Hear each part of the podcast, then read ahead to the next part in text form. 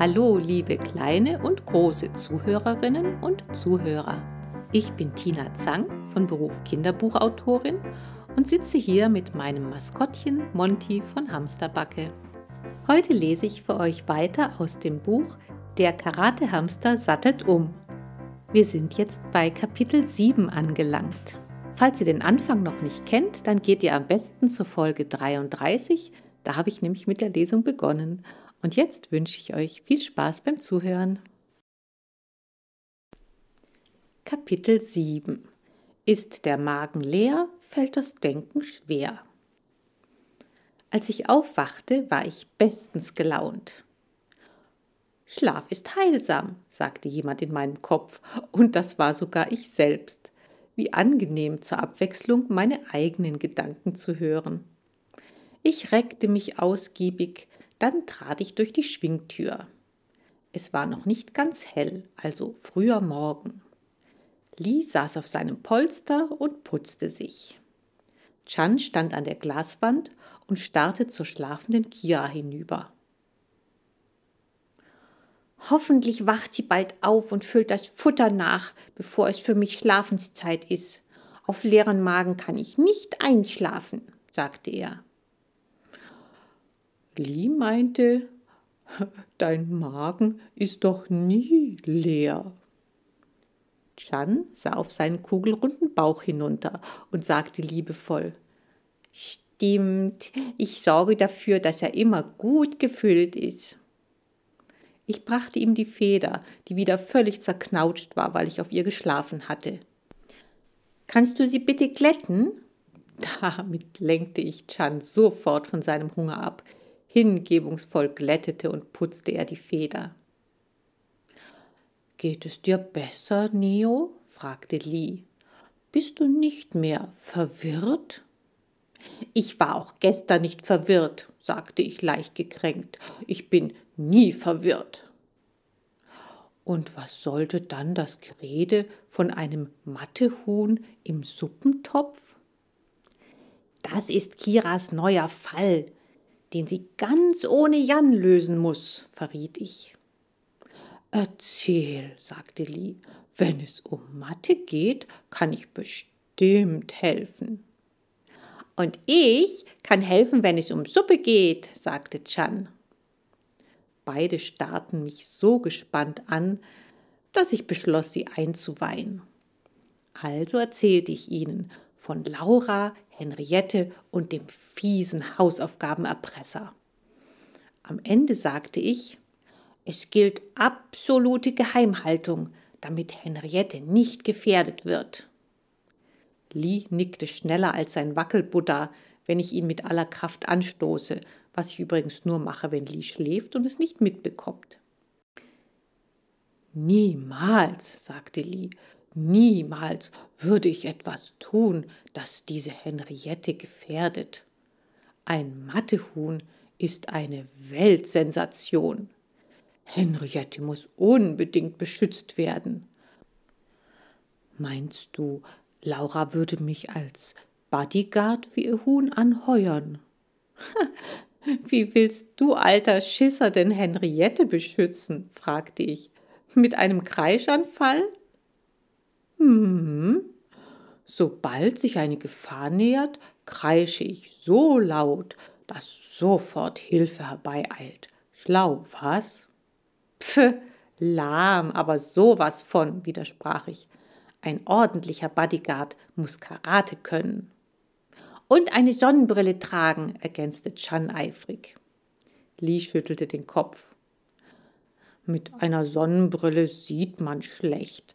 Das nützt niemandem etwas. Das Einzige, was etwas nützt, sagte ich, wäre, wenn wir den Erpresser schnappen. Chan seufzte. Oh, zu dumm, dass ich gerade vor Hunger nicht denken kann. Sonst würde ich euch sagen, dass ich mal in einem Krimi gesehen habe, wie ein Erpresserbrief auf Fingerabdrücke untersucht wurde. Er dachte kurz nach. Oh, ich hab's ja gerade gesagt. Ho, wie gut könnte ich erst mithelfen, wenn ich eine ordentliche Portion Körner bekäme. Er schielte zu Kiras Bett rüber. Wann klingelt endlich der Wecker? Der klingelt heute Überhaupt nicht, sagte Lee, weil Samstag ist. Und es sind Herbstferien, rief ich. Da klingelt er gleich doppelt nicht. Lee, kreisch mal ordentlich, damit Kira aufwacht und Chan zu jammern aufhört. Lee stellte sich in Pose und brüllte los. Kreisch! Kira schoss im Bett hoch. Na, wie war ich? fragte Lee. Ich bin nicht nur ein toller Bodyguard, sondern obendrein der perfekte Wecker. Wer weiß, wozu man einen Kreischanfall sonst noch verwenden kann. Kira sah auf den Wecker, murmelte etwas von oh, mitten in der Nacht und legte sich wieder hin. Bevor Chan erneut von seinem Hunger anfangen konnte, kam ich aufs Thema zurück. Fingerabdrücke wären super, aber leider wurde der Erpresserbrief per Computer verschickt, als E-Mail. Dann suchen wir nach dem Motiv, sagte Chan. Das machen die Kommissar im Fernsehen immer. Die fragen, wer hatte ein Motiv? Und damit lösen sie jeden Fall. Stimmt, sagte ich. Wir haben uns schon ein paar Motive überlegt. Eigentlich waren es Kira und Jan gewesen, die sich Motive überlegt hatten, aber ich war ja dabei gewesen. Also sagte ich, der Täter ist schlecht in Mathe und will seine Noten verbessern. Oder er ist böse und will Laura quälen. Oder, sagte Lee mit wichtigtuerisch erhobener Pfote, oder es geht um Liebe. Chan murmelte, hör sofort auf, mich ans Essen zu erinnern. Was hat das denn mit Essen zu tun? wunderte sich Lee. Weil es ein Sprichwort gibt, das heißt, Liebe geht durch den Magen. Ob man davon satt wird, verrät das Sprichwort aber nicht. Fast bereute ich es, die beiden in die Ermittlungen mit einbezogen zu haben, denn sie quatschten ständig am Thema vorbei. Jungs, reißt euch zusammen, sagte ich. Ob Liebe durch den Magen oder in die Backentaschen geht, tut überhaupt nichts zur Sache. Tut es doch, sagte Lee. Du hast erzählt, dass Tom jetzt Lauras Freund ist. Vielleicht ist ein anderes Mädchen auch in Tom verknallt, so wie wir alle drei in Mariechen verknallt sind. Und dieses Mädchen ist eifersüchtig, also rächt sie sich an Laura. Ich sah Lee nachdenklich an. Mariechen, das wundervollste Hamstermädchen der Welt, liebt nur mich. Wenn sie aber in Lee verknallt wäre, dann wäre ich rasend eifersüchtig. Doch ich würde Lee deswegen keinen Erpresserbrief schreiben, sondern ihn einfach so oft boxen, bis er kreischt. Also nur einmal, denn er kreischt ja wegen jeder Kleinigkeit sofort, dieser Warmputzer. Hat Kira denn schon einen Plan? erkundigte sich Lee. Na klar, irgendwas mit Zähnen und Knöpfen. Ich sprang ins Laufrad, weil ich ehrlich gesagt keine Ahnung hatte, wie Kiras Plan aussah und weiteren Fragen ausweichen wollte. Sie möchte also kämpfen, sagte Lee. Auge um Auge, Zahn um Zahn und sogar Knopf um Knopf. Nein, sie will nagen, behauptete Chan. Man sagt doch, der Zahn der Zeit nagt an etwas. Jetzt weiß ich es wieder. Laufradlaufen war einfach das Beste für meine Hirndurchblutung, egal ob mit oder ohne Wasserschaden. Sie will nicht kämpfen, sondern ermitteln, und zwar mit List, Tücke und Hamster. Das ist auch so eine Redensart der Menschen. Ich weiß noch eine Redensart, sagte Chan. Hunger ist der beste Koch. Er seufzte. Hunger. Hm, Li, kreisch noch mal. Zum Glück wachte Kira in dem Moment von ganz alleine auf und füllte kurz darauf die Näpfe nach. Bevor Li und Chan schlafen gingen, schärften sie mir ein, sie unbedingt zu wecken, wenn Kira sich auf den Weg zum Gnadenhof machte, da sie Henriette kennenlernen wollten. Lee wollte sich persönlich davon überzeugen, ob das Huhn wirklich rechnen konnte, und Chan wollte ihre Federn glätten, jede einzelne. Ich versprach es, doch dann schaffte ich es selbst nicht so lange wach zu bleiben, denn wir Hamster sind nun mal nachtaktiv und brauchen tagsüber unseren Schlaf. Ich machte Klimmzüge am Kletternetz rutschte die Rutsche hinunter und sauste wie der Blitz in meinem Laufrad, weil ich umso wacher und fitter bin, je mehr Sport ich treibe. Doch nachdem Kira frühstücken gegangen war, konnte ich das Gähnen nicht länger unterdrücken. Du gut, sie würde mich bestimmt nicht vergessen. Schließlich hatte sie ja gesagt, dass sie den Fall mit List, Tücke und Hamster lösen würde.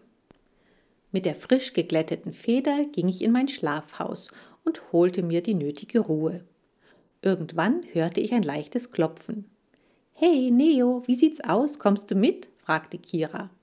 Sofort war ich hellwach und schoss wie ein Pfeil aus dem Schlafhaus. Bevor Kira nach mir greifen konnte, flitzte ich zu Lies und Schans Schlafhaus rüber. Aufwachen, es geht los, rief ich. Schlaftrunken torkelte Lee heraus. Chan folgte ihm halb trippelnd, halb kullernd. Soll ich euch etwa alle drei zum Gnadenhof mitnehmen? wunderte sich Kira. Alle vier, sagte jemand hinter ihr. Es war Heiko, ihr Stiefbruder, mit dem sie sich hin und wieder zofft, genau wie ich mich mit Lee und Chan. Das gehört sich so unter Geschwistern und Freunden. Ich möchte auch mit, sagte Heiko. Das geht nicht, antwortete Kira. Ich ermittle in einem Fall, der strengster Geheimhaltung bedarf. Pach, dein Fall interessiert mich nicht, sagte Heiko. Aber ich fahre sowieso zum Hof. Seit Tom, Benny und ich dort beim Renovieren geholfen haben, radle ich samstags manchmal hin, um beim Ausmisten der Stelle zu helfen. Vorbildlich, lobte Kira. Ehrenamtliche Helfer können die Flinkes immer gebrauchen. Schau mal, ob du die beiden anderen Beutel findest, dann können wir alle Hamster mitnehmen. Heiko begann, Schubladen aufzuziehen. Dann sah er im Schrank nach. Schließlich warf er einen Blick in das Flugzeug neben dem Aquarium und sagte Hier auf dem Pilotensitz, ordentlich zusammengefaltet. Das war ich, nuschelte Chan, der sich vor dem Ausflug noch schnell die Backentaschen vollstopfte. Chan kam in den Beutel um Heikos Hals, Lee und ich in die beiden Beutel, die Kira sich umgehängt hatte. Wenn jetzt noch Jan dabei wäre, dachte ich, dann wären wir ein richtiges Sondereinsatzkommando. Als wir ins Freie traten, sah ich am Stand der Sonne, dass es früher Nachmittag war. Es war noch kälter als gestern, darum kuschelte ich mich tief in den Beutel. Lee zeterte im Beutel nebenan.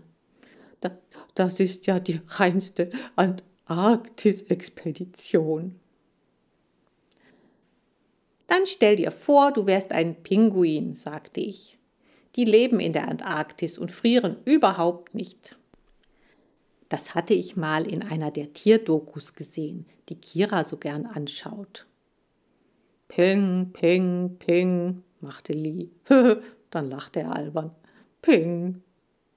Anscheinend hatte sein Gehirn einen Kälteschaden bekommen. Hoffentlich riss er sich zusammen, wenn wir bei Henriette waren. Sie sollte nicht den Eindruck bekommen, Hamster seien total bescheuert. Kapitel 8 Braucht der Hamster Schwung, wagt er einen Sprung.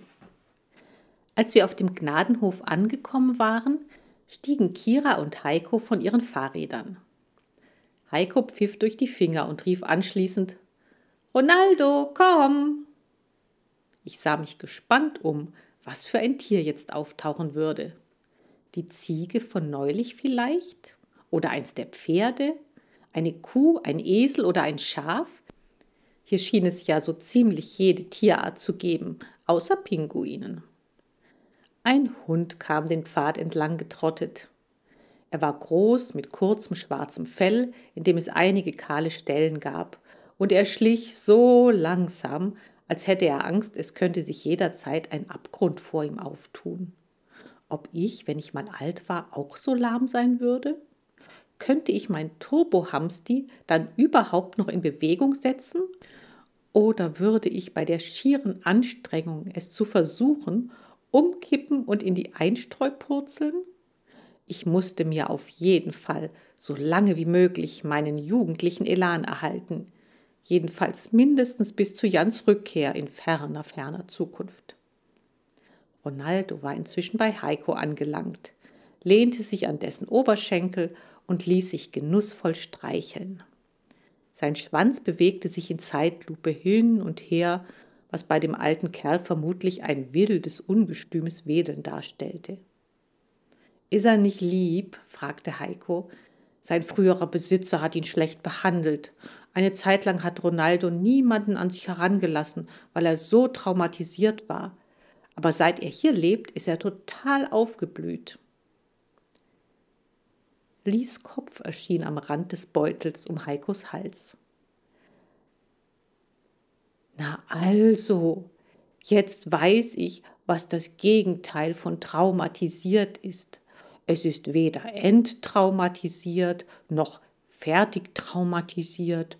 Es ist aufgeblüht. Ich hätte nicht gedacht, dass ich von Heiko mal etwas lernen würde. Auch Chan arbeitete sich ein Stück aus seinem Beutel heraus. Ich wüsste immer schon, dass Heiko ein kluger Junge ist. Immerhin kann er einen ganzen Schokoriegel auf einmal in den Mund schieben. Das ist eine stolze Leistung für jemanden, der überhaupt keine Backentaschen hat. Heiko streifte sich den Beutel mit Chan darin vorsichtig über den Kopf und hängte ihn Kira um den Hals.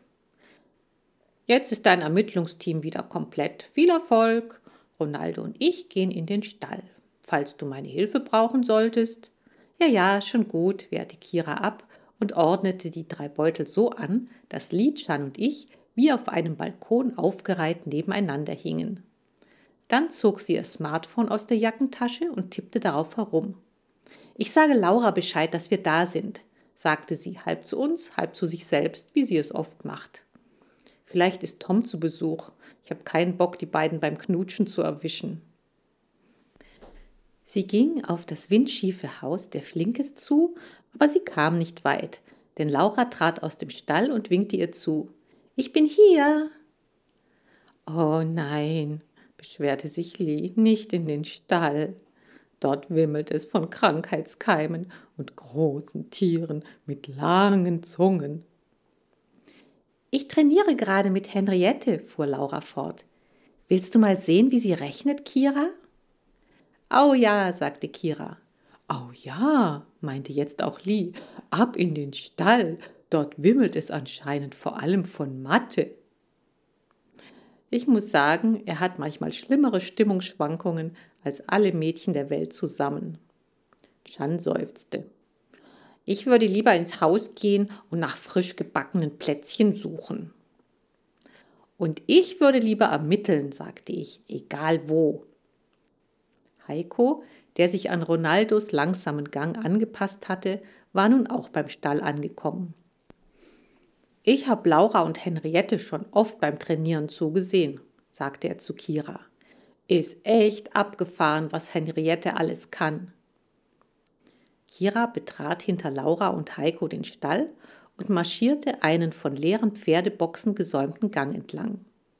Von Keimen war nichts zu sehen, auch nichts von Tieren mit langen Zungen. Die waren wohl alle auf der Weide. Dann öffnete sich der Gang zu einem großen Raum. Und was erblickte ich dort voller Entzücken? Einen Fitnessparcours. Jawohl, und was für ein Prachtexemplar. Ich habe noch nie einem Fitnessparcours widerstehen können. Ich wollte dahin, jetzt, sofort. Kira, setz mich auf den Boden, rief ich. Doch Kira redete mit Laura. Hey, Kira, aufgepasst, ich will sofort aus dem Beutel raus. Keine Reaktion. Wie wollte Kira denn den Fall lösen, wenn sie an einer so einfachen Sache scheiterte, wie meine Gedanken zu lesen? Wenn Jan da gewesen wäre, hätte er mich bestimmt sofort durch den Parcours laufen lassen. Laufen, klettern und hangeln, jawohl. Mein Leben ohne ihn war ja kaum noch lebenswert. Da baumelte ich in einem albernen Wollbeutel über dem coolsten Parcours, den ich je gesehen hatte, und durfte nicht hin. Es war niederschmetternd. Wo ist Henriette? fragte Kira. In diesem Pappkarton, antwortete Laura und deutete auf einen zugeklappten Karton neben dem Parcours. Ich habe mit ihr vorhin eine neue Station auf dem Parcours trainiert. Danach ist es gut für sie, eine Weile im Dunkeln zu sein. Dann kann sie sich alles besser merken. Sie lernt sozusagen durch Ruhe. Habt ihr das gehört? rief Lee erfreut. Man lernt durch Ruhe. Ha, kein Wunder, dass ich so schlau bin. Ich ruhe ja immer auf meinem Polster. Da könnt ihr mal sehen, wie nützlich das ist. Du bist bestimmt unheimlich stolz auf Henriette, sagte Kira zu Laura. Und wie? Aber vor allem habe ich sie sehr, sehr lieb. Hinter meinem Beutel begann es zu wummern. Hat Kira eine Trommel verschluckt? wunderte ich mich. Das ist ihr Herz, sagte Lee. Es schlägt gerade schneller und kräftiger. Hoffentlich bekommt sie keinen Herzinfarkt. Lee hält alles immer für eine Krankheit, doch den Grund für Kiras Herzklopfen erfuhren wir, als sie sagte, so geht's mir mit meinen Hamstern auch. Ich habe sie irre lieb und bin super stolz auf sie. Das ist ein tolles Gefühl, nicht wahr? Laura nickte eifrig. Oh ja, es gibt nichts Aufregenderes als die Beziehung zu einem klugen Haustier. Mir scheint, sagte Lee, dass die beiden Mädchen voll auf einer Wellenlänge sind. Sofort sah ich mich hektisch um, denn wo Wellen sind, ist bekanntlich auch Wasser. Wellen? Wo? Und wie lang? Ha? Lee lachte mich aus. das ist doch nur eine Redensart und bedeutet, dass sie sich super verstehen. Aha, so wie Jan und ich, sagte ich. Wir sind auch auf einer super langen Welle. Lee lachte noch mehr. Wenn Kira dich manchmal reden hören würde, wäre sie gar nicht mehr stolz auf dich. Dann bekäme sie mit, wie doof du bist, ganz zu schweigen von Chan. Das Einzige, was hier doof war, waren die ollen Beutel, die mich daran hinderten, Lee eine reinzuboxen. Stattdessen sagte ich, und wenn sie mitbekäme, was für ein Feigling du bist, würde sie sich wegen dir in Grund und Boden schämen. Das ganze Gerede von Lernen durch Ruhe war außerdem totaler Quark. Fit sein lernt man bestimmt nicht durch Ruhe, sondern nur durch Bewegung. Ich begann mich aus dem Beutel zu hangeln. Endlich merkte Kira, was los war. Neo wird es langweilig, sagte sie zu Laura. Der braucht immer Action. Sie setzte mich auf ihre Schulter. Das ist die falsche Action, beschwerte ich mich. Laura beugte sich hinunter und klappte den Pappkarton auf. Darin saß sie, die wundervolle Henriette. Jetzt war es mein Herzschlag, der beschleunigte. Behutsam hob Laura sie raus und hielt sie auf dem Arm. Schau mal, Henriette. Kira hat heute drei Hamster dabei. Henriette öffnete die Augen, ruckte und zuckte ein wenig mit dem Kopf hin und her und beäugte uns. Hallo Huhn, sagte Chan. Henriette ruckte weiter. Der Kamm auf ihrem Kopf wabbelte hin und her. Wie unhöflich, meinte Chan. Sie sagt ja gar nichts. Sofort verteidigte ich sie. Ein Huhn, das rechnen und sprechen kann, wäre auch ein bisschen viel verlangt, oder? Und seht nur, was für wunderschöne und kluge Augen sie hat. Und das schönste Fell, das ich je gesehen habe, ergänzte Chan. Lee verbesserte ihn sofort. Das ist doch kein Fell, du Blödi, das ist Gefieder. Ha, wäre das toll, wenn ich auch so ein Gefieder hätte, schwärmte Chan. Lee kicherte. Gar keine schlechte Idee. Das würde deine Rundungen sehr gut kaschieren. Was bedeutet kaschieren? fragte Chan. Ich erklärte es ihm. Lee meint, dass es deine Problemzonen verbergen würde. Hey, schimpfte Chan, meine Rundungen sind doch keine Problemzonen. Die einzige Problemzone in unserem Aquarium ist Lies Gelpolster. Das liegt immer im Weg herum aber er erlaubt mir nicht, es aufzuräumen. Laura wich mit Henriette ein Stück zurück. Wieso fauchen die Hamster sich so an? Oh, manchmal spinnen sie ein bisschen, sagte Kira. Falsche Diagnose. Wir benahmen uns eben so, wie es sich für Freunde gehörte. Jan hätte das verstanden. Ich drehte mich beleidigt um und schaute Heiko zu, der eine der Boxen ausmistete und dabei vergnügt vor sich hin pfiff. Ronaldo saß vor der Box und pfiff auch. Bei ihm klang es aber nicht nach guter Laune, sondern nach Asthma. Das Wort hatte ich von Lee gelernt. Es bedeutet, dass man schwer Luft bekommt. Oh, der arme alte Hund. Hoffentlich bekam ich immer noch gut Luft, wenn Jan wieder zurück war. Mit einem Asthmahamster wollte er bestimmt keine Abenteuer erleben. Ja, ich brauchte wirklich dringend Action, denn sonst würde ich bald so enden wie Ronaldo. Gar nicht auszudenken, in welchem heruntergekommenen Zustand der arme Hund wohl gewesen sein musste, bevor er aufgeblüht war. Da Jan nicht da war, um Schwung in mein Leben zu bringen, musste ich selbst dafür sorgen. Ich peilte einen Heuballen an, der an der Wand stand, und wagte den tiefen Sprung. Das war's für heute. Beim nächsten Mal erfahrt ihr dann unter anderem, wie Neo den Fitness-Parcours meistert, der eigentlich für Hennen gedacht ist. Oder vielmehr für die Henne Henriette. Ob die tatsächlich rechnen kann, das werdet ihr beim nächsten Mal auch hören. Ich freue mich, wenn ihr wieder mit dabei seid und sage bis dann, eure Tina und euer Monty.